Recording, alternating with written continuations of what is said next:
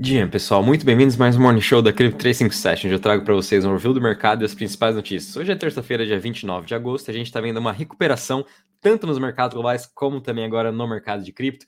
É, o mercado realmente está olhando, eu acho, muito mais ansioso para o que a gente tem acontecer agora nessa sexta-feira, que a gente tem quase cinco ETFs de Bitcoin que podem ser aprovados essa semana. Então o mercado meio que está deixando de lado um pouco do pessimismo e na esperança de que a gente possa ter uma aprovação esta semana, né? E também para o lado dos mercados globais, a gente está vendo ainda uh, um otimismo vindo da China com seus novos estímulos e assim os mercados globais também estão respondendo positivamente. Lembrando que nada vou estar falando aqui é uma recomendação de investimento, sempre reitero para você fazer sua análise, tomar suas próprias decisões e também não esqueça de deixar o seu like, subscrever para o canal e compartilhar com seus amigos e familiares este Morning Show. Bom, pessoal, já entrando aqui com vocês diretamente para a parte de cripto, então hoje a gente está vendo uh, uma, uma, um dia positivo na maioria das altcoins, como a gente está vendo aqui no, no Crypto Bubbles, principalmente o Bitcoin e o Ethereum agora estão uma leve alta, Bitcoin subindo 0,1%, Ethereum 0,4%, ambos parados na mesma região de preço que já estava semana passada, Bitcoin nos 26 mil, Ethereum nos 1.646, mas é interessante acompanhar algumas altcoins, como por exemplo a VAX agora subindo mais de 4%,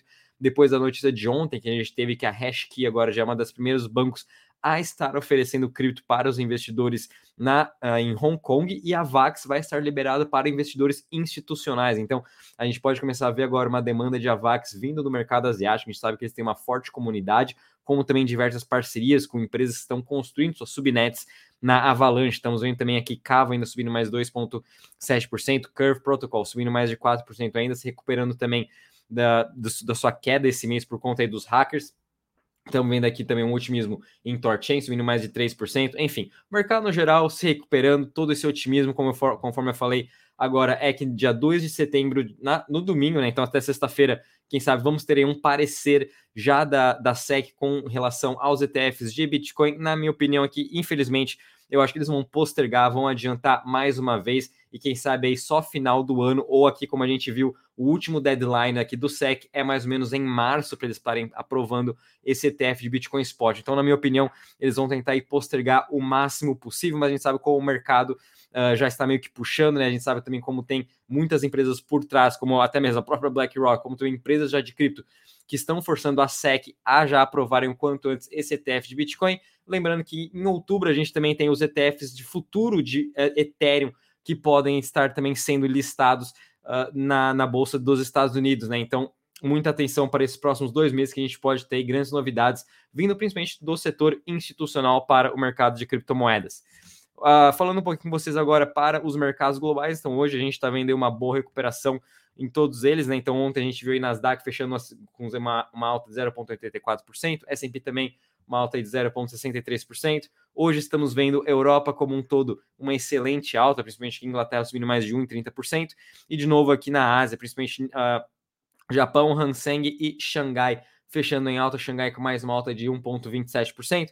Interessante acompanhar que o Treasury agora deu uma estabilizada aqui na região dos 4,20% e o dólar também a 104 pontos. Lembrando que também a gente tem uma agenda econômica muito forte esta semana, principalmente com o PIB americano, uh, Core PC, que é os dados de inflação que o Fed mais olha, como também dados de desemprego e até mesmo o payroll. Então, muito de olho também nessa semana, a partir de amanhã, quinta e sexta, vamos ter aí bastante volatilidade por conta desses dados econômicos, então muito de olho aí também no dólar index, como também no Treasury de 10 anos, vamos ver como que esses dois ativos vão estar comportando, dependendo se eles ficar, se eles derem uma, uma, uma, uma queda, agora a gente pode ver os ativos de risco começarem a subir. É o que a gente está vendo hoje, né? E agora, pessoal, vindo com vocês um pouco para as notícias, não tivemos tantas novidades, mas a gente está vendo a Índia, né, juntamente aí com o G20 tentando impor novas regulamentações de criptomoedas e ao mesmo tempo a gente está vendo agora os bilionários, principalmente agora o Mukesh Ambami e a sua empresa uh, começaram a estudar plataformas de blockchain e também CBDCs, né? Eles têm uma grande empresa aqui do varejo na Índia e a gente sabe como a Índia também já está querendo implementar seu CBDC, eles são muito contra todas as outras criptomoedas. Então a gente está vendo agora muito que vai acontecer aqui no Brasil, que são realmente as empresas, né, e principalmente do varejo, começarem a testar CBDCs, utilizarem suas plataformas blockchain. Mesmo assim, interessante ver que, no, que muitas empresas vão, já estão, né, isso, vão continuar ou já tem no seu roadmap, né, trabalhar aí com blockchain, essas novas soluções de tecnologia. Vindo um pouquinho agora para o lado de NFTs, então a gente viu um grande lançamento agora da Disney, juntamente com o Crypto Toys, que é essa grande plataforma que a gente pode estar comprando uh, os NFTs né, representados aí da Disney. Então, eles vão estar lançando uma nova coleção do Mickey Mouse e amigos. Então, para quem tem interesse, para quem gosta da Disney ou para quem gosta de outros brinquedos, tem aqui no site do Crypto Toys, já tem aqui para a gente estar tá podendo comprar. Vão ser 15 uh, NFTs, limit, edições limitadas do Mickey Mouse e amigos. Então, vai ter o Mickey, Minnie, o Pluto, enfim. Se você é um fã da Disney, um fã do Mickey, acho que vale a pena estar tá comprando também esse NFT. Uh, ah, vai estar tá custando aqui 40 dólares um pouco preço um pouco salgado, né? mas quando a gente for ver também, esse é o preço talvez também de qualquer outro brinquedo que a gente encontra no shopping. É, para quem também é fã aqui de outros jogos ou até mesmo de outros filmes, enfim, eles têm também aqui a parte do Star Wars. Uh, é, é uma Crypto Toys é um, é um site muito mais focado uh, em parcerias com a Disney e também uh, brinquedos para crianças que estão transformando tudo em NFTs. Então, bem interessante também tá aí a Disney dando mais um pulo no, nesse mercado de NFTs na medida que a gente também tá aí meio que no, nesse bear market para esse setor, né? Vindo também um pouco agora com vocês para a parte de DeFi e DEX, então a gente viu agora a expansão da Velodrome, que é uma das principais DEX da, do Optimus, agora está expandindo para a chain da Base. A gente também vai ter o Aerodrome, que é uma, uh, uma outra DEX lançada pelo time da Velodrome, também vai estar lançando na Base. Então eles vão ter essas duas decks agora aqui na Base.